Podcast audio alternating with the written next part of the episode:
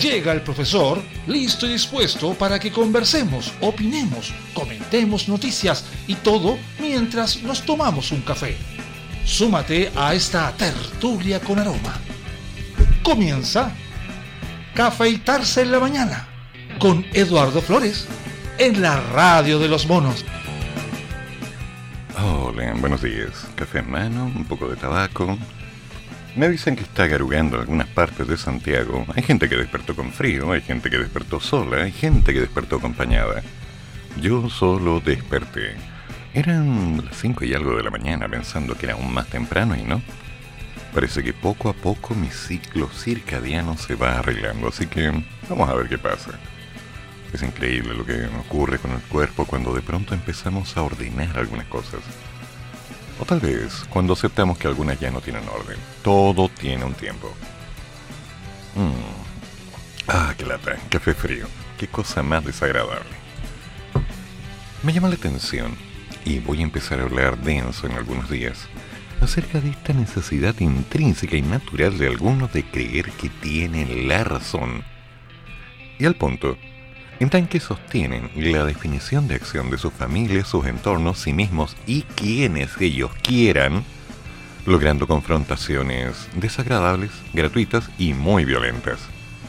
Es increíble. Todo el mundo cree ser dueño de la verdad. Y a nadie le gusta que le digan lo que tiene que hacer. Bueno, me incluyo. Yo no soy dueño de ninguna verdad. Incluso cuando enseño números, les pido a todos que revisen tres o cuatro veces lo que estoy haciendo y que me corrijan en caso de cualquier detalle. Pero lo que sí estoy seguro es que me gustan las cosas claras. Y me temo que dentro de este sistema, dentro de lo que llamamos naturaleza, la gente no piensa en hacer las cosas bien. De hecho, el objetivo es un poquito más agresivo. La idea es hacerlo por la espalda, hacer trámites, desligantes, hacer acciones que de alguna forma cancelen otras, para llegar a una meta que al fin y al cabo no llega a nada, excepto para el premio personal de haberlo intentado. Un caso. ¿Qué es esto de Irina Caramanos? Se va, anuncia que se va, anuncia que va a terminar, anuncia que ya no sigue. Pero, ¿qué quiere hacer? Inicia formalmente su plan para disolver el rol institucional de la primera dama. Ya. Ok, ok. ¿Y a, mérito de qué? Porque sé que dentro de algunos años van a haber otros gobiernos donde posiblemente el presidente, no digo la presidenta, el presidente podría, anda a saber, estar casado. Entonces tú me estás diciendo que decides desde ahora que ese rol no corresponde. Ya, quieres hacer historia. Notable centrando toda tu potencia verbal hacia una idea específica que no hace más que hacer ruido. Bravo. Otra dama gritando que hay que quemarlo a todo. Muy bien, problema de ella. Otra protegiendo al hijo hace algunos años. Yo, sí, no, no hay problema, el gordo me enteré por la prensa. Otros robando, otras robando. Otros mintiendo, otras mintiendo. Así nos vamos dando vueltas cada cual ordenando las palabras para llegar a una meta personal que le permita decir, ah, lo hice yo. Jaja, mira, aquí estoy, mira, acá estoy. Pero, ¿a mérito de qué? Por el beneficio de todos. Porque yo acabo de leer, y aquí lo dice claramente, que el plan es disolver el rol institucional. Eso dice. O sea, perdóname, con los 430 puntos que saqué en lenguaje cuando postulé la universidad, yo logro entender eso. Si hubiera sacado los 805 que saqué en matemáticas sería distinto, pero no. O sea, obvio, yo no sé leer, tengo cero poder de capacidad de análisis. Pero acá dice claramente, el plan para disolver el rol. ¿Dice modificar? No. ¿Dice distribuir, reordenar? No. Dice disolver. ¿Es un manejo de la prensa? Pues parece que no. Porque en el discurso original y en todos los medios son las mismas cuatro palabras. Disolver el rol institucional. ¿Cuál es la idea? Según consignaron los medios, la Fundación Integra, Nuevos Tiempos, que tiene bajo su coordinación el Museo Interactivo Mirador, MIM, y Chile Center, pasarán al Ministerio de Educación. Ya. Que yo supiera. Estaban haciendo algo. Ahora, ¿seguirán? ¿Seguirán haciendo algo? ¿Dejarán de hacer?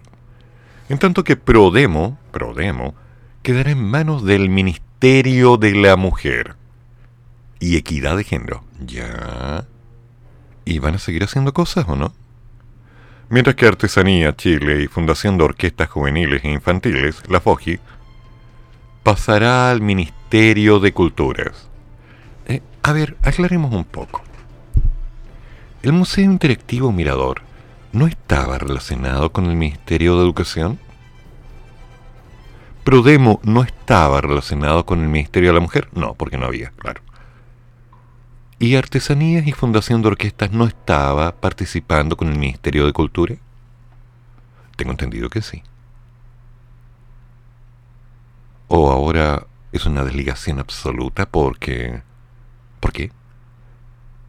Se imaginan que de pronto, cuando ustedes están en su trabajo, les avisan que de pronto, así, sin aviso, aunque se veía venir, hay algunos cambios. Y hay los cambios tajantes. ¿Cómo se sentirían así? ¡Pah! Bueno, nos ha pasado a todos. Acá lo estamos viendo. Una estructura que no es del todo coherente para definir los futuros caminos concretos de acción que van a dar alguna respuesta a alguna causa.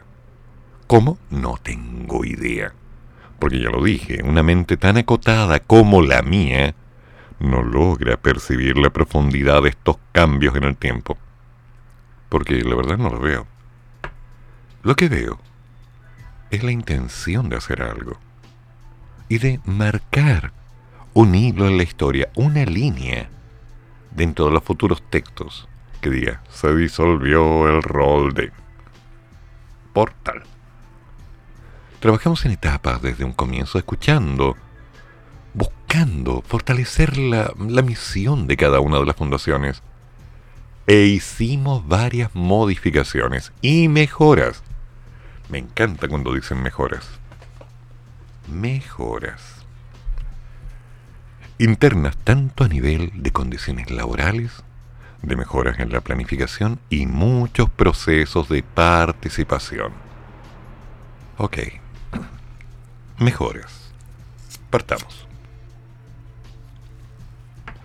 Cuando estamos hablando de mejoras, estamos hablando de lo que es la respuesta para un beneficio de todos o lo que consideramos mejor. Porque es fácil hablar y es tan fácil llenarse la boca con letras para simplemente crear una mentira que no se conserve en el tiempo. El valioso trabajo que hicieron todas las primeras damas, acabo de leer bien, todas las primeras damas, dio inicio a proyectos con un importantísimo rol público y social. Hoy aseguramos la continuidad de todo eso, disolviendo, fortaleciendo a todas las fundaciones y vinculándolas de manera estrecha con los ministerios sectoriales. ¿No sería conveniente vincular y punto? No, hay que disolver, que es una figura. Porque no puede ser. Por favor. Esa intransigencia natural de algunas personas, esa facilidad verbal, para inundarnos con su sapiencia, elocuencia y absoluta decisión, porque pensaron que era lo mejor, porque lo han pensado. ¿eh? Gente que ha pensado. Bravo. Clap, clap, clap. Gente que piensa. ¿Cuál es la idea? ¿Cuál es la opción? Esta etapa de transición implicará dedicación, cercanía y acompañamiento. Dedicación, cercanía y acompañamiento. Y seguir estando con las fundaciones, los trabajadores, las trabajadoras, por lo cual estaría principalmente sus dependencias, añadiendo que ella no ocupará el palacio como oficina. Ya. O sea, lo importante aquí es desde dónde trabajar. Es la imagen, es marcar terreno. Qué básico. Qué básico, señorita Caramanos. Sí. Lo dije así con nombre y apellido. Qué básico. Yo esperaba más de usted. Me equivoqué. No es la primera vez que me equivoco pensando en que alguien tenía esperanzas para hacer las cosas bien. Pero usted lo está demostrando. Asumimos con mucha responsabilidad desde la cartera de educación. Ya. La relación más estrecha que vamos a establecer con la Fundación Íntegra. Ok. Acercar íntegra al Ministerio de Educación va a permitirnos poder desarrollar esa política educativa de transformación, señaló el ministro Ávila. Señor Ávila. ¿Cuánto le pagan a usted por decir estas tonteras? Señor Ávila, aclaremos. ¿Su trabajo cuál es? Ser ministro de... Repita conmigo. Educación. Así, ah, me gusta la gente inteligente, usted sabe. Bien, entonces, ¿qué tiene que hacer? Trabajar en el Ministerio de Educación potenciando lo necesario para que funcione. Así, de a una y la otra. Mira, una primera y después la otra. Muy bien. Muy bien. Ahora, ¿qué más tiene que hacer? Tiene que trabajar en los planes y programas, en las estructuras, en la renovación educativa, en las modificaciones, en las capacitaciones. ¿Han habido capacitaciones para los docentes?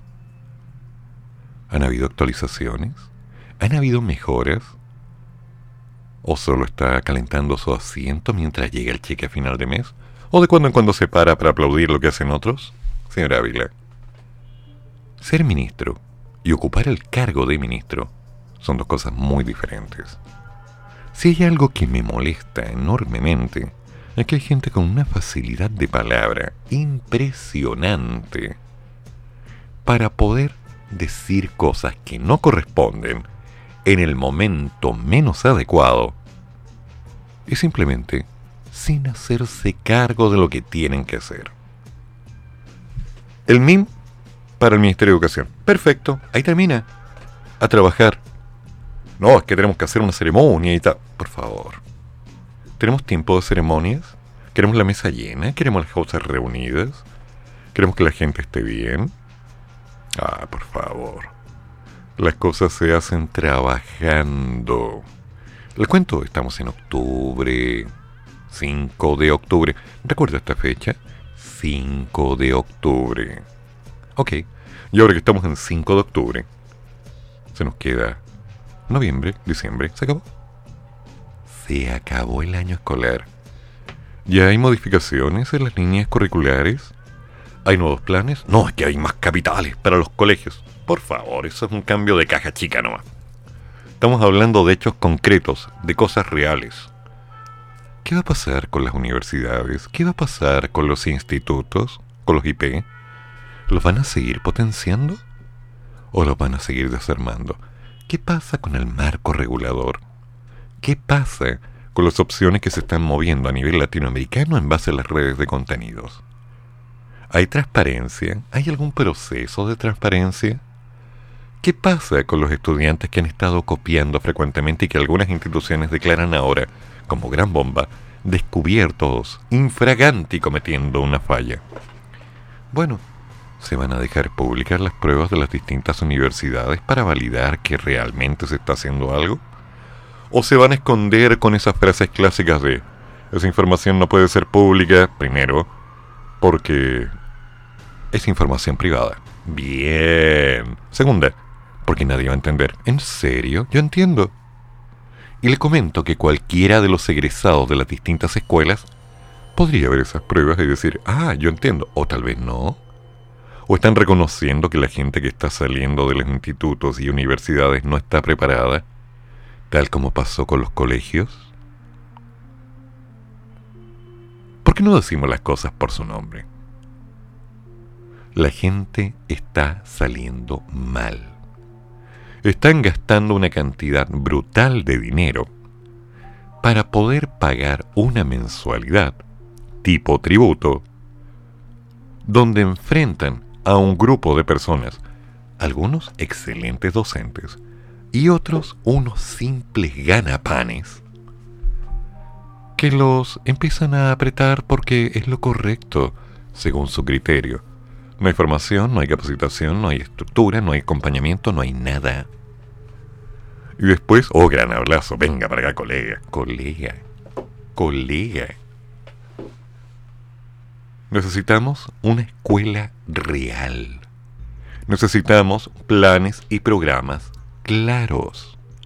Necesitamos modificaciones preparando a los que van a ser los futuros líderes, a los que se van a encargar del hidrógeno verde, a los que van a trabajar con el litio, a los que van a trabajar con economía, no como otros que ahora están diciendo que la economía va a mejorar, porque creció el Producto Interno Bruto en un 1,9%, pero aún no explica cómo. Entonces, señorita Caramanos, ¿quiere disolver? ¡Wow! ¡Qué maravilla!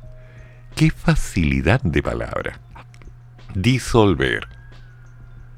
¿No será mejor dicho redistribuir y destruir esto? ¿Por qué no lo dicen con las letras correctas? ¿O se va a ir? Se va a ir. Se quiere ir. Qué simple. Es tan sencillo como tiro la piedra y me voy. Total, ya tiré la piedra. Señorita Caramanos, ¿qué le pasa a usted? ¿Fue esto lo que aprendió? ¿Fue esto lo que le enseñaron? ¿Esto es lo que le dijeron que tenía que hacer? Señora Ávila, ¿qué hace usted? ¿Se hace cargo? Usted es profesor, ha ejercido. Por lo menos ha ejercido. ¿Entendió lo que significa dedicarse a los estudiantes? Porque la educación no es un apostolado esto de andar descalzo comiendo pescado conmigo no va. Ya hice mi trabajo en esa área. ¿Pero usted lo entiende? ¿Cuál es la meta? ¿La meta acaso no es ganarse bien el sueldo? Partamos por ahí. Siempre hay que tener las cosas claras. Y me incomoda enormemente que no se esté haciendo. Porque hay conveniencias. Y hay conveniencias personales que le dan justificación a cada uno de los pasos. ¿Sí? Desperté hace un rato, cansado, obviamente como siempre, solo, no es extraño, para nada en realidad. Pero hay cosas que ya no voy a callar.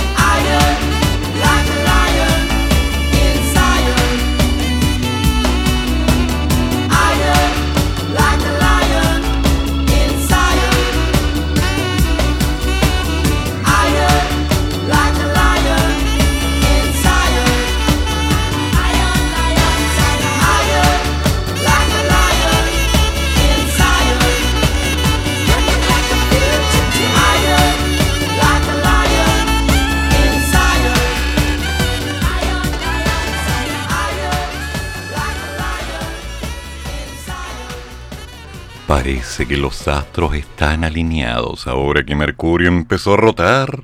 Espérate, voy a leer el tarot. Hoy tres de bastos, dos de copas. Vienen tiempos húmedos. Tómalo, déjalo. Algo está pasando. Durante esta, la primera semana de octubre, Chile se verá afectado, dicen, por un nuevo sistema frontal, igual que la última vez. Desde Atacama a Magallanes, que además de precipitaciones dejará probables tormentas eléctricas. Se trata del Biobío, la Araucanía, los ríos, los lagos y además sufrirán fuertes vientos que podrían alcanzar los 100 kilómetros por hora. Ok, podrían, probables. Yo no creo nada.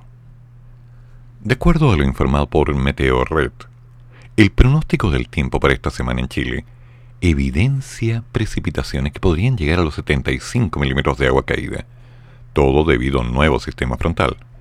Este último podría provocar lluvias con baja probabilidad en el norte del país, pero con mucha posibilidad hacia el sur. Así los chubascos se podrían dejar caer entre este 3 y 5 de octubre. ¿Eh? ¿Está lloviznando? No. ¿Hay garuga? Un poco. ¿Hay niebla? Sí. ¿Está nublado? Sí. ¿Llueve y diluvia? No. ¿Ven a un viejito caminando con un montón de animales detrás? No tómalo o déjalo. Qué triste. ¿eh? De este modo, las zonas interiores de las regiones de Atacama, Coquimbo y Valparaíso podrían ver caer agua entre estos días. Podrían. Debido al sistema frontal, desde la Dirección Meteorológica de Chile, anunciaron probables tormentas. Ah, sí, probables, probables. Por último, un segundo sistema frontal provocaría un temporal en la zona sur de Chile desde el miércoles, entrando por la Patagonia Central. En ese sentido, se habla de vientos previstos cercanos a los 70 km por hora en Puerto Montt, a los 80 en Chaitén y a más de 100 km por hora en Uncot, acompañados de intensas lluvias. Seamos claros, probables, posibles, no significan nada. Tenemos un drama. Tenemos un drama desde hace tantos años. Y hay que trabajarlo. Estamos en sequía. Tenemos problemas con el agua. Y debido a que no tenemos suficientes precipitaciones, que esto, esto es un chiste, como un par de gotas, listo, chao. No son significativas para provocar un cambio que nos nivele. Debido a la baja del agua, el cobre está bajo en producción. Un tema. Debido a la baja del agua, el aire traicionero. ¿Qué pasó con esta primavera? ¿Dolores de cabeza? ¿Problemas sinusales? ¿Alergias varias? Bienvenida primavera. La lluvia, algo era. Pero esto no ha terminado, señores. Esto sigue. Así que yo creo que habría que estar un poquito atento. Porque vienen tiempos de cambio, sí, fuertes. Y si llueve, Qué bueno que se lleve todo lo que se tenga que llevar, pero que se lo lleve. Porque no debe estar acá. Es simple. Veremos qué pasa. Por ahora, paciencia. Tengo cuidado al creerle estos pronósticos. Pero no le tengo miedo a los cambios. ¿Usted? ¿Tú? ¿Tú sí? Uy, qué mal por ti. Hagamos las cosas bien.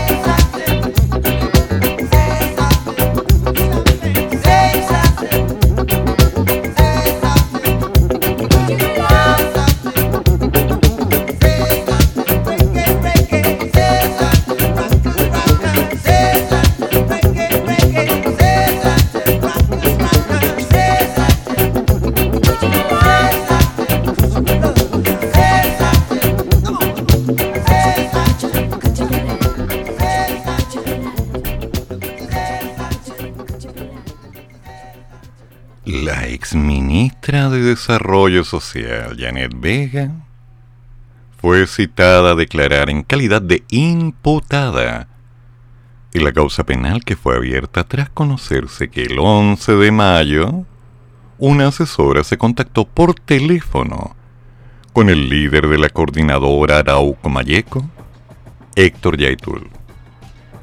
Ya. O sea, macho. La funcionaria Tania Santis, ah, nombre y apellido, solicitó entonces a Yaitul que tuviese una conversación con la titular, sin precisar si Vega se encontraba con ella al momento de la llamada. Esta filtración ocurrió en agosto, lo que provocó la salida de la secretaria de Estado del gabinete. Clap, clap, clap, aplausos. Un mes después, en una entrevista con los medios, defendió que no había ninguna razón en ese momento para no hablar con él, aunque aclaró que jamás conversó con el líder de la CAM. Yaitul, previamente, había formulado un llamado a organizar la resistencia armada contra la acción del Estado chileno, un tema que si mal no recuerdo fue considerado por el Estado, por el Ejecutivo, como palabras, algo que no valía la pena discutir. ¿Se acuerdan? Yo me acuerdo.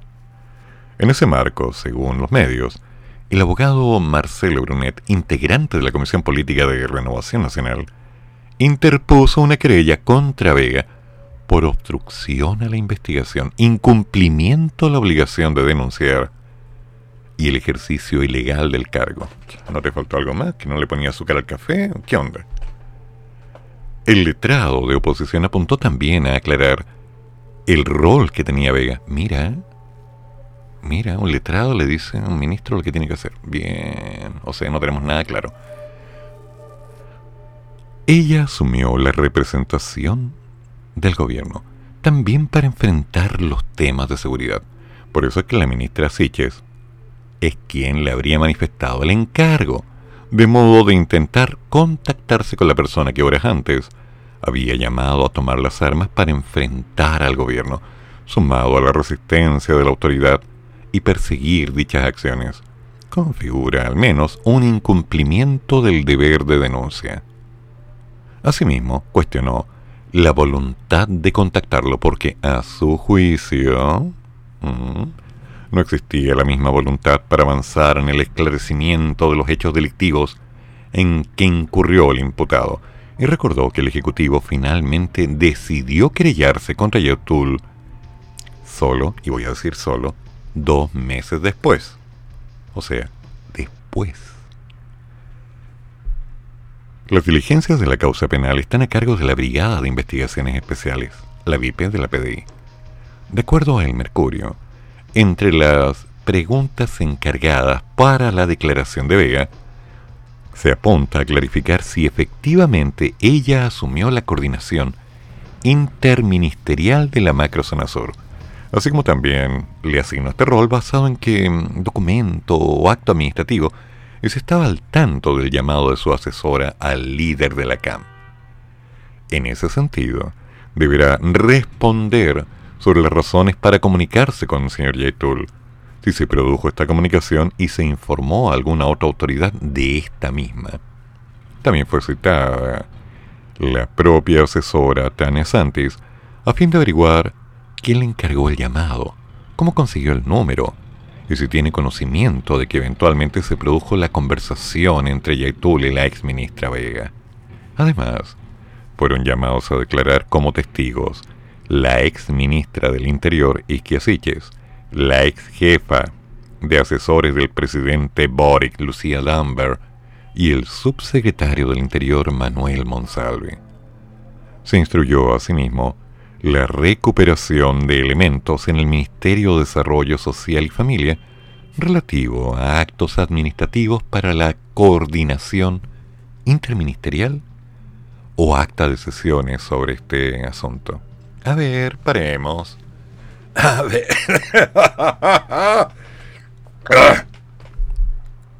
¿De qué están hablando? ¿Qué es lo que están buscando aquí?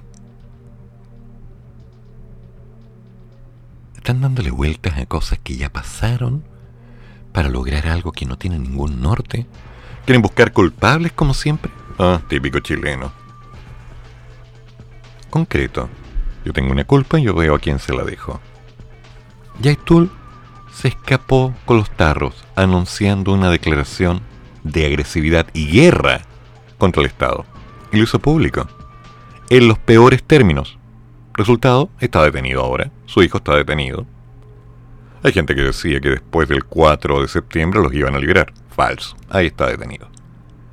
Se hace una investigación acerca de una conversación, una llamada telefónica con un objetivo, que apuntaba, por lo que acabo de entender y lo que entendí hace tiempo, se le había comisionado que trataran de ubicar a las personas que estaban metidas en todo este lío para conversar, lo que converge a la política inicial que había planteado el gobierno de crear diálogo.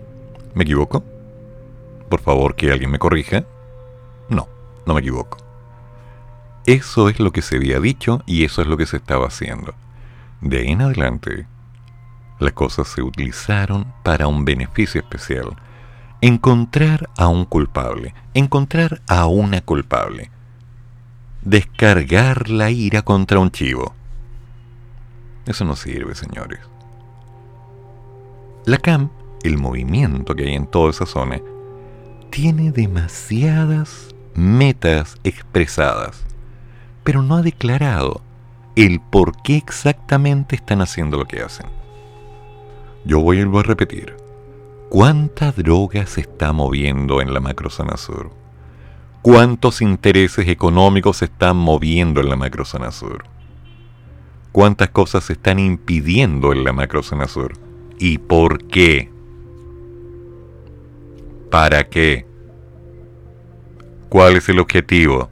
Hay intenciones personales, hay ganancias individuales. ¿Qué hay ahí? A ver, cuéntenme. Quiero saber.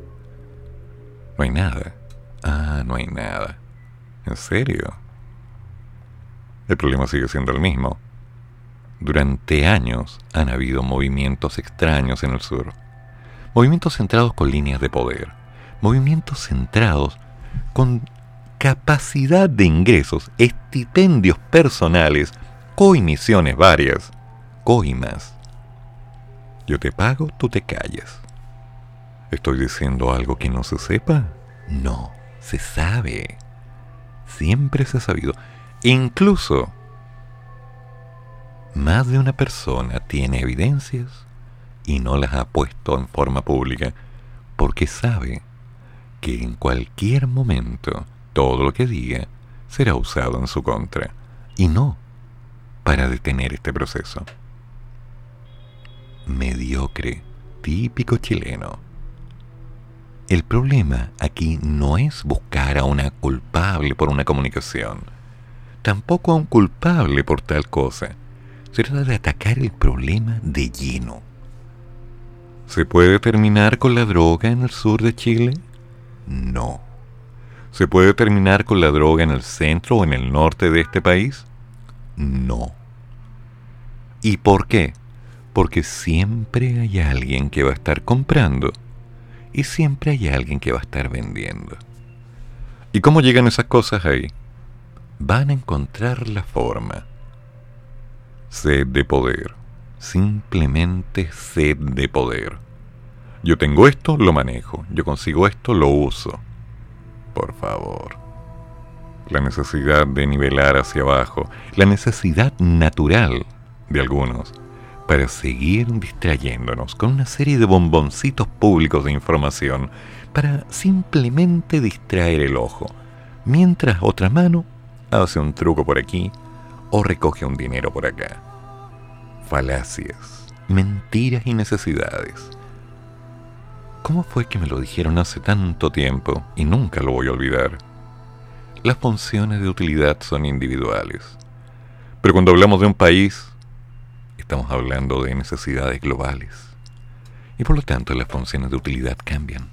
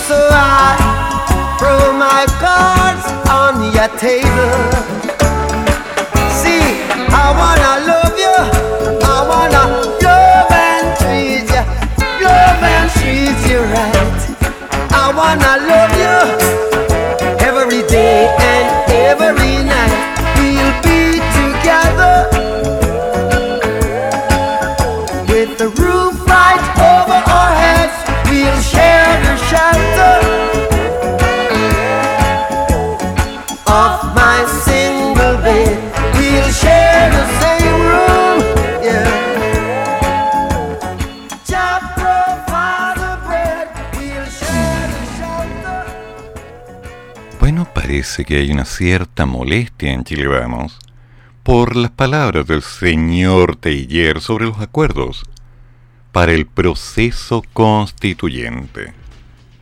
¿Qué dijo ahora?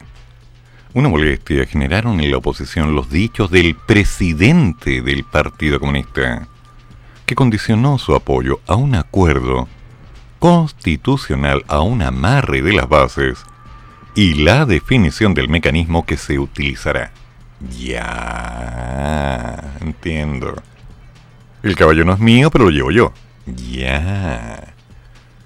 La polémica se inició este lunes cuando Mr. Taylor aseveró que tendríamos que ir discutiendo todo, porque nosotros no vamos a suscribir mientras no esté todo resuelto. No vamos a soltar el mecanismo. Soltar. Qué bonita palabra. Soltar. Ya, o sea que él está conduciendo. Estas palabras fueron respondidas durante el martes por el secretario general de RN, Diego Chalper, quien aseguró que para nosotros han sido muy desconcertantes las declaraciones que hemos conocido del presidente del Partido Comunista, y lo son porque un par de días atrás, el viernes, él participó en esta reunión. Yo estuve personalmente presente, dijo Chalper. Todos entendimos que la conversación sobre los principios, las bases o los bordes son un espacio básico de conversación para permitirnos la tranquilidad a la ciudadanía. Mm, para darla, ¿no? Tras una reunión llevada a cabo entre el oficialismo, la oposición y la DC durante la tarde de ayer, Teller aclaró, mira, aclaró, sus dichos ante la prensa. Nosotros tenemos que llegar a un acuerdo integral. Y ese acuerdo integral depende de lo que se llaman los bordes, los principios y también los mecanismos porque si no llegamos a un acuerdo de las dos cosas, No hay acuerdo. Intransigente. El orden de los factores no altera el producto. ¿En serio? Hablemos de matrices. Pero tenemos que llegar a un acuerdo integral. Tener un acuerdo en todo, porque si no, no hay acuerdo. Mm, ya, señor Taller. A ver, se supone que usted es una de las personas con más poder en este país. Señor Taller, ¿usted está manejando el gobierno? ¿Usted está manejando el sistema político? ¿Usted está definiendo lo que se puede o no puede hacer? ¿Su tendencia cuál es? ¿Avanzar para que el país esté bien? ¿Cuáles son las declaraciones particulares? ¿Cuáles son los nortes concretos con los cuales sus palabras se sostienen? ¿Qué es lo que se quiere hacer? ¿Una nueva constitución? ¿Acorde a qué? ¿En conjunto con cuáles conjuntos específicos de acciones? ¿Cuáles son las metas? ¿Cuáles son las consecuencias? Me está hablando de otra mala copia, un copy-paste del... ¿Cómo le llaman? ¿Pacto 2030? ¿O hay una agenda personal que todavía no está del todo declarada pero sí sospechada? Pregunto, porque me interesa y a muchos nos interesa. Hay gente que en este momento tiene miedo de que usted esté ahí. Le cuento, yo no tengo miedo. No, me da lo mismo. Pero no quiero saber que los hijos de mis amigos y los hijos de los hijos de mis amigos van a tener que vivir en un sistema que usted está fundando. Un sistema que no es claro. Ya con la convención anterior se cometieron errores. Se cometieron grandes errores. Trataron de hacer las cosas bien, pero no las hicieron bien.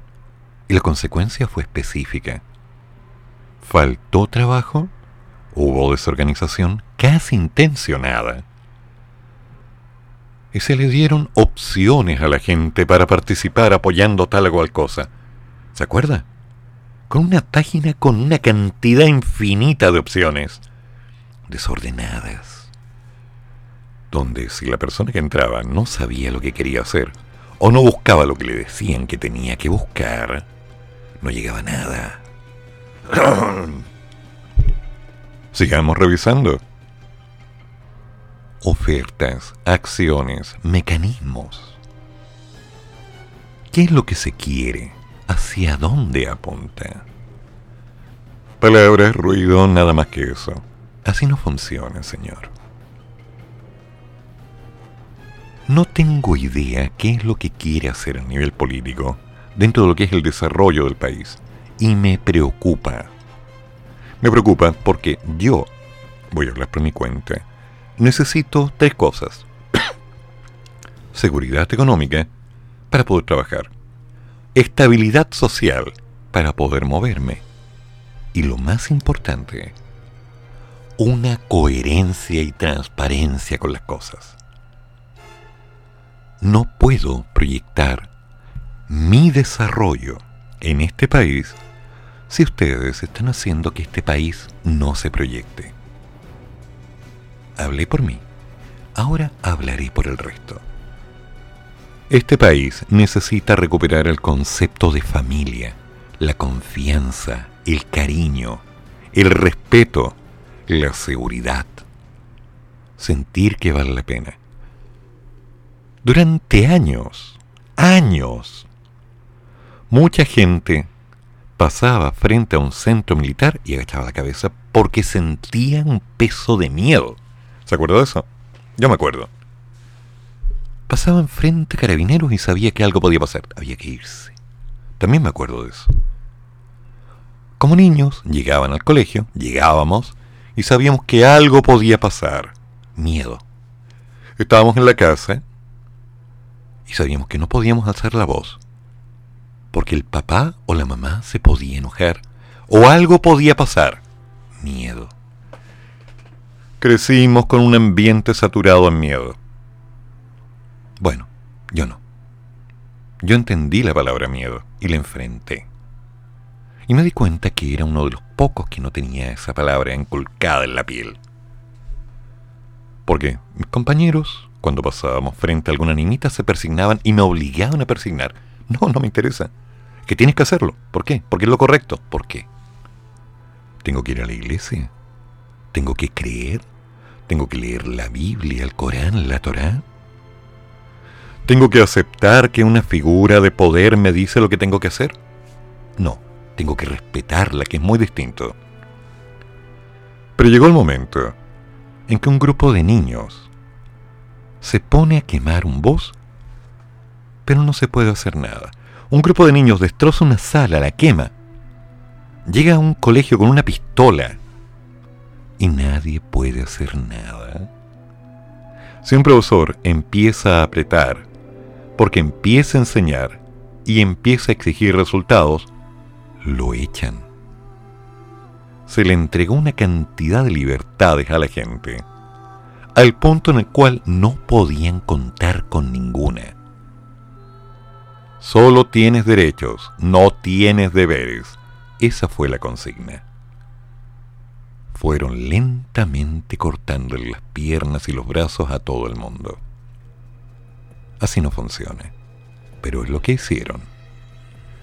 Tener el poder, tener la opción, manejar el volante de este vehículo, que no sabemos hacia dónde quiere usted llevarlo, o ustedes llevarlo, no nos asegura nada. Lo que queremos es de una vez crear todas las estrategias necesarias para que este país avance. Y para que el país avance, hay tres pilares que yo he mantenido y voy a seguir manteniendo hasta el último día de mi vida. Familia, compromiso y trabajo. ¿Cuál es la familia? La familia es las personas que tú consideras cercanas, tu sangre o no sangre, con quienes tú construyes en conjunto la base para seguir. Son los que te dan el respaldo, la confianza, la complicidad, el cariño, muchas cosas, incluyendo problemas, divergencias y distancias. Eso es familia, porque hay diálogo. Formamos parte de eso. Compromiso cuando te pones a hacer algo, es porque pensaste que lo ibas a hacer, decidiste cómo lo ibas a hacer y viste el norte hacia el cual lo ibas a hacer. Sumando esas variables, la consecuencia es clara. Te pones a hacer algo y sigues haciéndolo. ¿Vas a trabajar? Trabaja. ¿Vas a construir? Ponte a construir. ¿Vas a crear? Ponte a crear. ¿Vas a escribir? Ponte a escribir y no lo dejes. ¿Y el trabajo? El trabajo es siempre estar haciendo cosas. ¿Van a haber momentos difíciles? Claro que sí. ¿Hay cosas que se van a poner? Muchas. Es fácil. Es tan natural que la gente simplemente abandone un trabajo porque siente que no avanza, que el dinero no llega, que la opción no está. ¿Qué me decían ayer?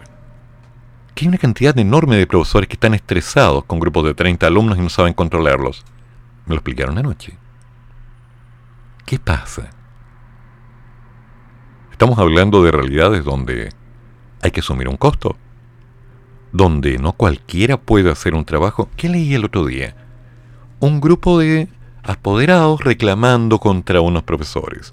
Un grupo de profesores reclamando que no podían hacer clases una canción que vengo escuchando y mencionando desde los 90. Estamos en el 2022, 2023, 2025, 2030, ¿en qué año estamos? La canción es la misma. No respetamos una autoridad porque no hay cómo respetarla. Aprendimos a vivir en base a un miedo y esa forma no corresponde. Pero también aprendimos a vivir bajo el miedo que algunos creyeron que lamentablemente podían sembrar el miedo en otros. Y el miedo se instauró. Es que tenemos que tener cuidado porque pueden haber protestas y van a quemarlo todo. Ok, ya, muy bien, que lo quemen. Y si lo queman, lo volveremos a levantar. No es que vamos a perderlo todo, ¿sí? no es la primera vez y lo volveremos a construir. Pero no hay pero. Si un grupo de animales están destruyendo, que destruyan y que mueran, que se apaguen, que se destruyan a ellos. Pero nosotros no nos vamos a detener. Nosotros vamos a seguir trabajando y vamos a encontrar cosas por hacer, porque hay una familia detrás, hay un compromiso que sostiene y hay un trabajo por hacer. Así funciona esto. De otra manera, lo único es sembrar ruido. Entonces, se aclara el proceso de esta molestia por los dichos del señor Teller. Señor Teller habla, solo habla. Habló antes que el presidente dando su propia versión de lo que sería el presupuesto. No le correspondía, pero lo hizo. Marcando territorio, señor Teller. Indicando que usted gobierna. Indicando que usted tiene los hilos para lo que va a suceder. Señor Teller, no.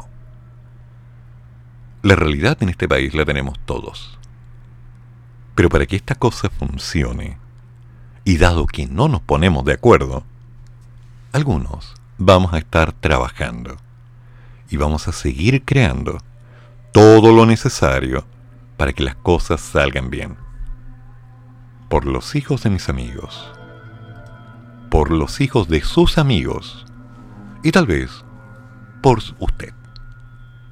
Es así como va a funcionar. Le guste o no le guste. ¿Estamos claros?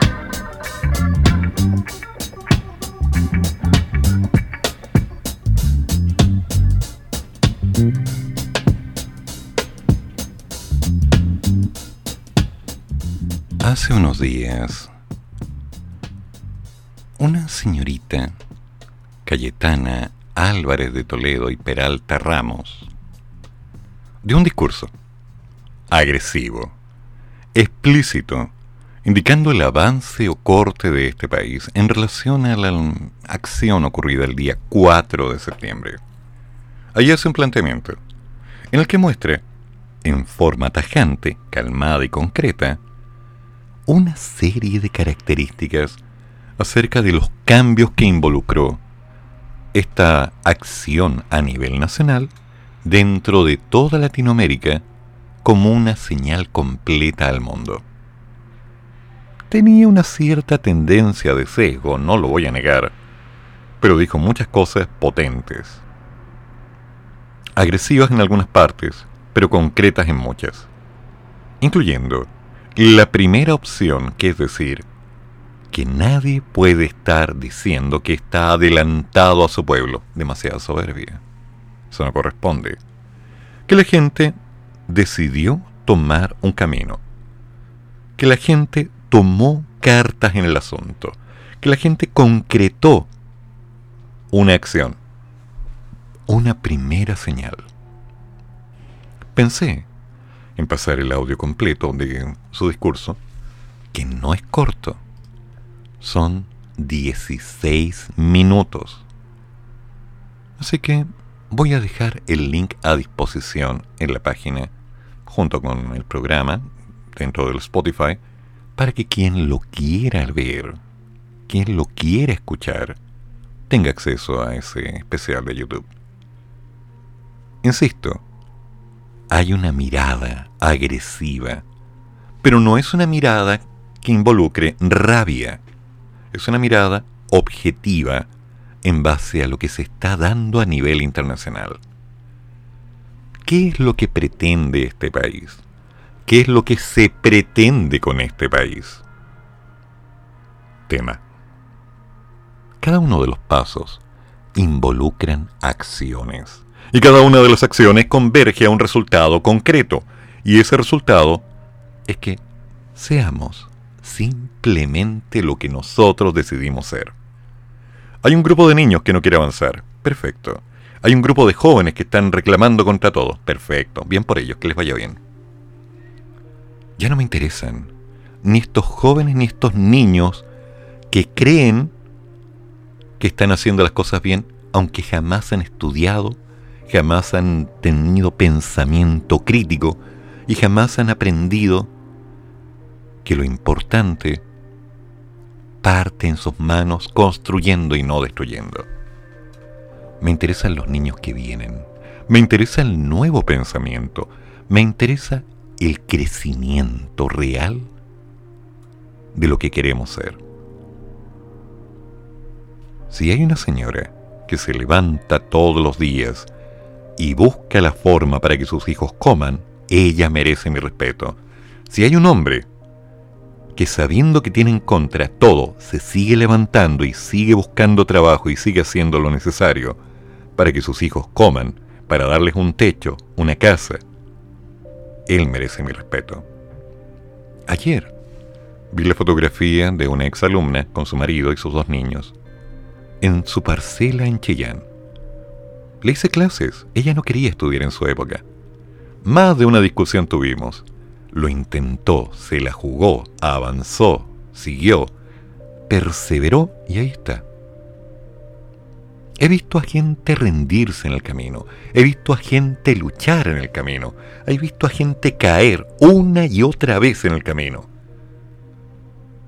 Pero el tema no es caerse, ni evitar caerse. No se trata de vivir con miedo. No se trata de evitar el dolor. Se trata de enfrentarlo. Sabiendo que tienes todo en contra, pero seguir, seguir, seguir. Familia, compromiso, trabajo, compromiso, seguir, siempre seguir. Las cosas se van a arreglar en su momento, pero van a haber momentos complicados, van a haber momentos difíciles, momentos duros, conversaciones incómodas. Es decisión de cada cual saber a quiénes va a llamar familia, con quiénes va a avanzar en familia. Pero también es muy importante tener claro que para poder avanzar dentro de este proceso se hace necesario seguir avanzando. ¿Tenemos problemas económicos? Todos tenemos problemas económicos. El banco nos quiere hacer cariño y no como nos gusta. Sí, los acreedores no faltan. Todo el mundo quiere su cuarto de libra. Y vamos a pagar. Y vamos a salir. Y vamos a construir. Insisto, no va a ser fácil. Nuestra familia, lo que llamamos país, piensa y actúa en forma que no necesariamente está ordenada. Todos son líderes, todos creen tener la verdad, todos están convencidos de que hacen lo correcto. Pero falta alguien, una persona, que ordene un poco la historia y diga, esto es lo que está pasando, esto es lo que tenemos, esto es lo que nos falta, y así lo vamos a lograr. Es así. Alguien que nos muestre opciones, no que nos digan que lo está intentando o que lo hacen por nuestro bien. Tú no eres responsabilidad de nadie. Yo no soy responsabilidad de nadie. Yo me hago responsable de mí. Tú te haces responsable de ti. Nadie es carga para nadie. Nadie es de nadie. El poder avanzar, el poder construir depende exclusivamente de cuánta fuerza le pongamos. ¿No tienes para comer? Algo comerás. Sientes que ya no puedes porque estás en una depresión enorme que te obliga a estar ahí encerrado buscando una solución qué pena, encontraste la respuesta para justificar el no intentar. Ahora, sale de ahí y ponte a hacer cosas. Es que no me atrevo, no importa. Es que le tengo miedo al dolor. El dolor es inevitable. Pero no es permanente. La pena es opcional. Y esa pena no nos puede destruir. ¿Por qué somos ahora una nación tan débil desde la mirada global de lo que está ocurriendo con respecto a lo que ocurre. Porque estamos dejando que las cosas pasen, porque nos han dicho hasta el cansancio que está bien, que alguien se tiene que hacer cargo, que alguien se va a poner ahí a lograr resultados. Falacias en el aire. Buscando un Dios superior que abra las nubes y de pronto escriba el décimo primer mandamiento. No. La realidad es otra la realidad es que nosotros vamos a construir y vamos a seguir construyendo en función de una idea que nunca debió desaparecer en este país. La familia. Todo lo demás es ruido. Entonces cuando veo que se enredaron los diálogos constitucionales entre parlamentarios republicanos, el Partido de la Gente, Renovación Nacional y la DC, buscando crear una coordinación paralela, digo, más trámite, más ruido. ¿Qué quieren hacer? ¿Seguir dilatando lo indilatable? ¿Defendiendo lo indefendible? Si lo que hay que hacer es simple, hay que sentarse a trabajar, no a discutir. Hay que ver exactamente lo que se necesita y el cómo se necesita quieren hacer una nueva constitución, es inconstitucional hacerla. Ok, la quieren hacer, háganla. Ya veremos si se acepta o no se acepta, háganla. Pero si la van a hacer, por favor concéntrense en ubicar las palabras de una forma clara, ordenada y proyectada en beneficio de todos, no de algunos para algunos sectores. ¿Qué quiero yo? ¿Qué quieres tú? ¿Qué quiere ella? Ella lo sabe. Él lo sabe. Tú lo sabes. Parte de ahí. Ordena un poco tu panorama y empieza a construir. Empieza a ver exactamente lo que quieres y lo que no quieres. Y cuando tengas eso claro, tal vez podamos comenzar a trabajar. Mientras tanto, yo voy a estar haciendo cosas.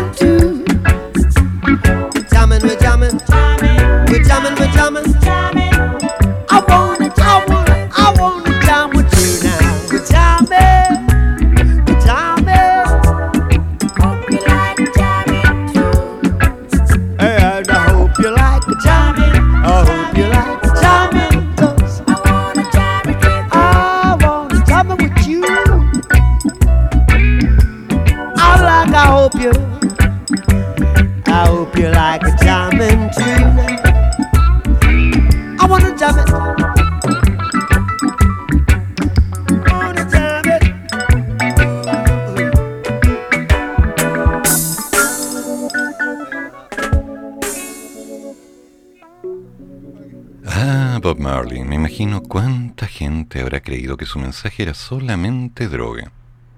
No, el tipo hablaba de paz, hablaba de buscar una paz. A su manera. Tal vez un tanto intransigente como otros, pero a su manera. Volvamos. Un grupo de parlamentarios del Partido Republicano, Renovación Nacional y el Partido de la Gente junto a la Democracia Cristiana y Amarillos por Chile, Amarillos, los Simpson, anunció este martes por la tarde desde el Congreso Nacional en Valparaíso la creación de una coordinadora paralela a la mesa de diálogo, constituida hace un mes, entre las fuerzas políticas para continuar con el proceso constituyente. Esta coordinadora surgió en rechazo a la forma en que se han desarrollado la ronda de diálogos encabezada por los presidentes de la Cámara Baja. Estamos hablando del PP de Raúl Soto y del Senado Álvaro Lizalde, socialista, cuya nueva cita fue pospuesta para el jueves, dado que diversos partidos buscaban reforzar las reuniones bilaterales acotadas en las que han avanzado en estos días. Lo que hemos visto en estos últimos días es simplemente que no se invita a ciertas fuerzas políticas. Mira quién lo dijo, el señor Rojo, Edwards. Además del Tribunal Republicano, también integra la mesa paralela el senador independiente Juan Castro, los diputados y militantes del PDG Roberto Arroyo, Rubén Ayarzo, Víctor Pino y Gaspar Rivas, la diputada independiente Gloria Navellán, pro PDG, Partido de la Gente, los senadores y militantes de la DC, Jimena Rincón y Matías Walker, y el diputado independiente Andrés Joanet, de Amarillos por Chile. Edwards fustigó uno de los motivos por los cuales fracasó la convención anterior es porque existió un espíritu excluyente. Ah, ya. La idea de llegar a acuerdos entre unos pocos y dejar afuera al resto. Ya. Acá podemos pensar en algunas materias similares y en otras materias distintas, pero lo que sí entendemos es que se requieren acuerdos amplios, y lo que hemos visto hasta ahora es un permanente ánimo de exclusión, pobrechito, bajo distintos títulos, que tenemos que hacer reuniones bilaterales, que ustedes sí, que ustedes no pudieron llegar. Pero también ha habido un ánimo de exclusión, por favor. Esa necesidad natural de algunos de simplemente atacar lo que ya se hizo. Eso ya se hizo mal, ya fue. ¡Chao! Ahora, saquen lo bueno, porque ya está hecho.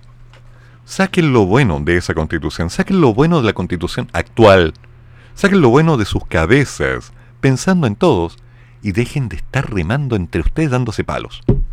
Porque si no funciona, por favor, ¿hasta cuándo? ¿Por qué tan básicos? Ya, Jorge, cuéntame, buenos días. Muy buenos días, profesor. Aquí estamos tratando de sortear algunos inconvenientes informáticos. ¿No te cuelgan?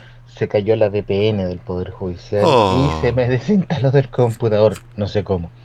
Así que ahora estamos haciendo los requerimientos para para que me manden un correo con toda la forma de instalación y todo. Mm. A ver, Luchito, en cuanto a lo de Irina Caramano, entró en forma trucha al gobierno, hizo trucherías en el gobierno y saldrá de la forma trucha del gobierno. O sea, Ahora puede haber sido un intento maquinador político de mente superior adelantado a nuestra época para desarmar el cargo de primera dama. Ya. Que nunca lo fue. Nunca creo que ha sido la primera y tampoco creo que ha sido dama. Eh, y lo digo súper conscientemente. El término de dama es bastante amplio. Muy bien. Así que eso señorita no cabe. Ah, con respecto a lo demás, yo también pensé que el MIM dependía del Ministerio de Educación, pero bueno. ¿Viste? Ahora me entiendo por qué se hicieron ciertas performances en el MIM y otras fueron rechazadas, que generó mucha polémica. Oh, sí. Uh, eso, pues, profesor, aparte de eso, ahí tratando tratando que esta cuestión funcione. Hoy ya tengo el último día de mi curso, ya terminé otro de la H, de ejercicios compensatorios. Uh, y con un sueño terrible. ¿Café? Ya, el tuto es más fuerte que yo, más fuerte que el universo, más fuerte que todo. Pero no hay nada que un café en un reto más no arregle. Procedo. Así que desde esta mañana lacónica, con tuto, no tutónica ni teutónica, con tuto. Buenos días a todos y que tengan un muy excelente día. Buen día, profesor, y buen café. Gracias, amigo mío. Hay tanto por hacer. Pero sí, lamento la caída del VPN. No me extraña. Pero insisto, el Luchito, el Juanito están haciendo la pega como pueden. Son los cabros que andan con el pendrive y el sistema operativo arreglando todo. Hay tanto por hacer. Y lamentablemente hay mucha gente que está evitando que las cosas se hagan. Ocurrió en los 90, ocurrió en el 2000, 2010. Ocurre hoy. La gente que no está de acuerdo con que las cosas se propongan o se hagan, la idea es, ¿qué están haciendo para oponerme? Por favor. Así no se avanza. Hace falta un cambio. Buen día, profesor. Me ha llamado la atención como algunos amigos eh, de diferentes partes muy, muy diversa la muestra, eh, siempre mantuvieron neutralidad y distancia respecto a, los temas de contingencia, donde no se involucran, no, opinan, pero aún estas personas tan eh, diplomáticas. Eh, llega un momento en que se les rebalsa el vaso y, el ataque continuo y el, el desmán y todo lo que ocurre a diario es un acoso tan eh, eh, sensible y que empieza a afectar lo funcional, la logística, la economía y, en un mediano plazo empieza a golpear la puerta de cada uno. Entonces eh, es súper difícil revertir eso y llegado a este punto he visto que estas personas empiezan a salir de sus madrigueras, a tener opiniones bastante más contundentes y más eh, eh, definidas, posturas bastante eh, firmes. Entonces eso creo que se ha manifestado por todos lados, ha sido impresionante para mí. Queda harto por hacer, ¿verdad? Las posturas están saliendo al aire. Amigos míos, les voy a comentar algo concreto que tiene que ver con mi forma de actuar. Durante mucho tiempo hay gente que me ha dicho, te tengo miedo. No sé por qué. Hay gente que me ha dicho intransigente, intratable. Ok, vale. Hay gente que se ha alejado porque ha considerado que era lo más adecuado, con bloqueo, con distancia y todo lo demás. Ok. Yo acepto cada una de esas posturas. Pero quiero dejar en plena evidencia que a lo largo de muchos años yo no he buscado ser ninguna de este tipo de personas. O sea, no ser ni agresivo, ni intransigente, ni lo demás. Pero es tiempo de actuar. Así que, si me considero agresivo, puedo ser agresivo. Si me considero intransigente, no soy intransigente y no lo voy a hacer se me consideró, ¿cuál es la palabra? ¿De lengua venenosa, como alguna vez me dijeron? Porque esa era una cualidad de familia. El tener la facilidad de usar las palabras en forma destructiva. Algo que yo desestimé de mi vida hace muchos años porque no me gusta destruir a nadie. Me enseñaron a hacerlo, pero no lo hago. Hoy voy a hacer una invitación abierta a cualquier persona relacionada con este contexto político, señor Teller, lo invito a hablar conmigo. Señor Rojo, lo invito a hablar conmigo. Cualquier persona que quiera tener un diálogo concreto, grabado, que vayamos además a poner en la radio sin editar. Sin editar. Donde las cosas se digan y se aclaren en forma transparente. Los invito. Eduardo Flores. A la sala.cl. Ahí hay un número de contacto. Pónganse en contacto. No tengo ningún problema. Conversemos. Instalemos un micrófono y hablemos en concreto de las cosas que hacen falta. ¿Quieren reunirse para simplemente dilatar el tiempo? Bien por ustedes. Pero yo no funciono así. A mí me interesan resultados. La gente quiere resultados. El país necesita realidades claras. No promesas vanas, ni entrevistas pauteadas. La gente quiere realidades. Y solo hay una forma. Así que, ahí está, puerta abierta.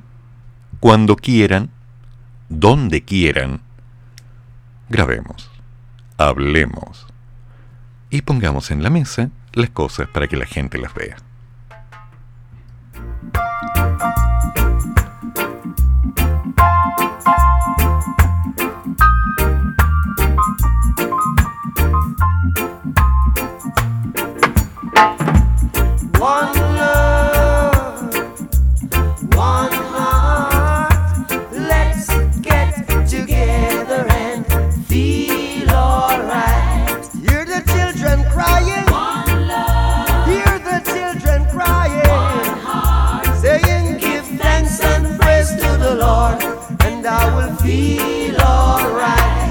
saying, let's get together.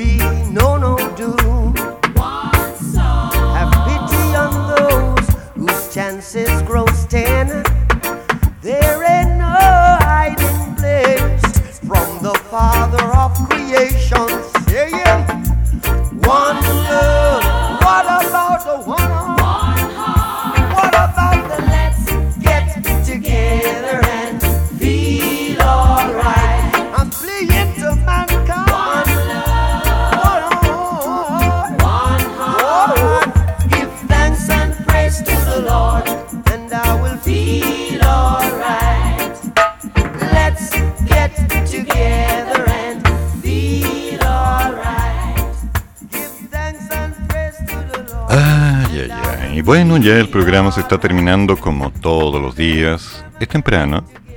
Son las 9 de la mañana con 27 minutos. Seguramente es una hora distinta a la que estás escuchando el programa. Tal vez en Spotify, tal vez el podcast, tal vez en la repetición.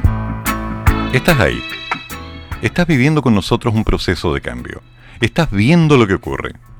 Ha quedado declarada mi invitación a cualquier persona que esté dispuesta a sentarse en una mesa frente al micrófono. Señor Teller, lo invito. Señor del Ejecutivo, abierto. Veamos, veamos cosas concretas. Veamos respuestas. Pero ahora, centrémonos en lo que sigue, que es que nuestro país siga avanzando. ¿Nos vamos a esconder en Twitter? ¿Nos vamos a esconder en el anonimato? No, señores. Las cosas se hacen a la cara. Y las cosas se responden y uno enfrenta y se hace responsable de lo que dice. Pero con base y argumento. Ese no quiero hablar. Ese no me interesa. Ese no, ahora no. Me quiero ir. No sirven. Así no funciona. La forma en la que las cosas se construyen es haciendo. Así que la invitación está abierta. Ahora, ¿qué viene? Ahora viene nuestro querido amigo Te lo damos con su programa clásico, que está de aniversario, cuatro años. Y ahora hablando de un tema complicado. ¿Te cuesta perdonar? ¿Has pedido perdón por algo? Uf, ¿qué me cuesta a mí? Yo he perdonado mucho, no lo niego. ¿He pedido perdón? Sí, hasta por cosas que no he hecho, que a veces no ha sido bueno. ¿Cuesta hacerlo? A todo el mundo le cuesta hacerlo. Perdonar es difícil. Olvidar es casi imposible. Pero hay que aceptar los errores que cometemos todos para seguir avanzando. Si nos quedamos con la rabia, no, no se avanza. Así no se avanza. Después de mañana, mañana de la mañana, al mediodía viene Star Talk con la segunda temporada. Hoy día hablando de que es verdad que actualmente tenemos menos sexo que hace algunos años. Y que los jóvenes solo quieren menos sexo. Ya. Parece increíble. Pero si quieres descubrir qué hay de cierto en esto, no te pierdas el primer capítulo de la segunda temporada de Star Talk. Este miércoles 5 de octubre, a las 12 y a las 21 horas, en Radio Monos, sí, losmonos.cl. Y desde el jueves en Spotify, en el link de la biografía de Star Talk. Así que atento con eso. Y después a las 14 horas me haces tanto bien con Patricia Aguiluz, que sigue haciendo sus negocios, es el rey del trueque, para seguir al de tarde con El alma de bruja y su horóscopo a las 16 horas. No te olvides que también viene Andamos con los monos en la conversación que se dio anoche, en algún horario que será anunciado durante el programa. Así que, o en algún programa. Damas y caballeros, recuerden, todas las opiniones vertidas en este programa son de mi exclusiva responsabilidad y no representan necesariamente la opinión de la gente de la radio. Así que, señor Teller, espero su mensaje. Que tengan buen día. Nos juntamos mañana. Ojalá. Termina el programa, pero sigue el café. Y el profesor ya volverá para otra vez cafeitarse en la mañana, aquí, en la radio de los monos.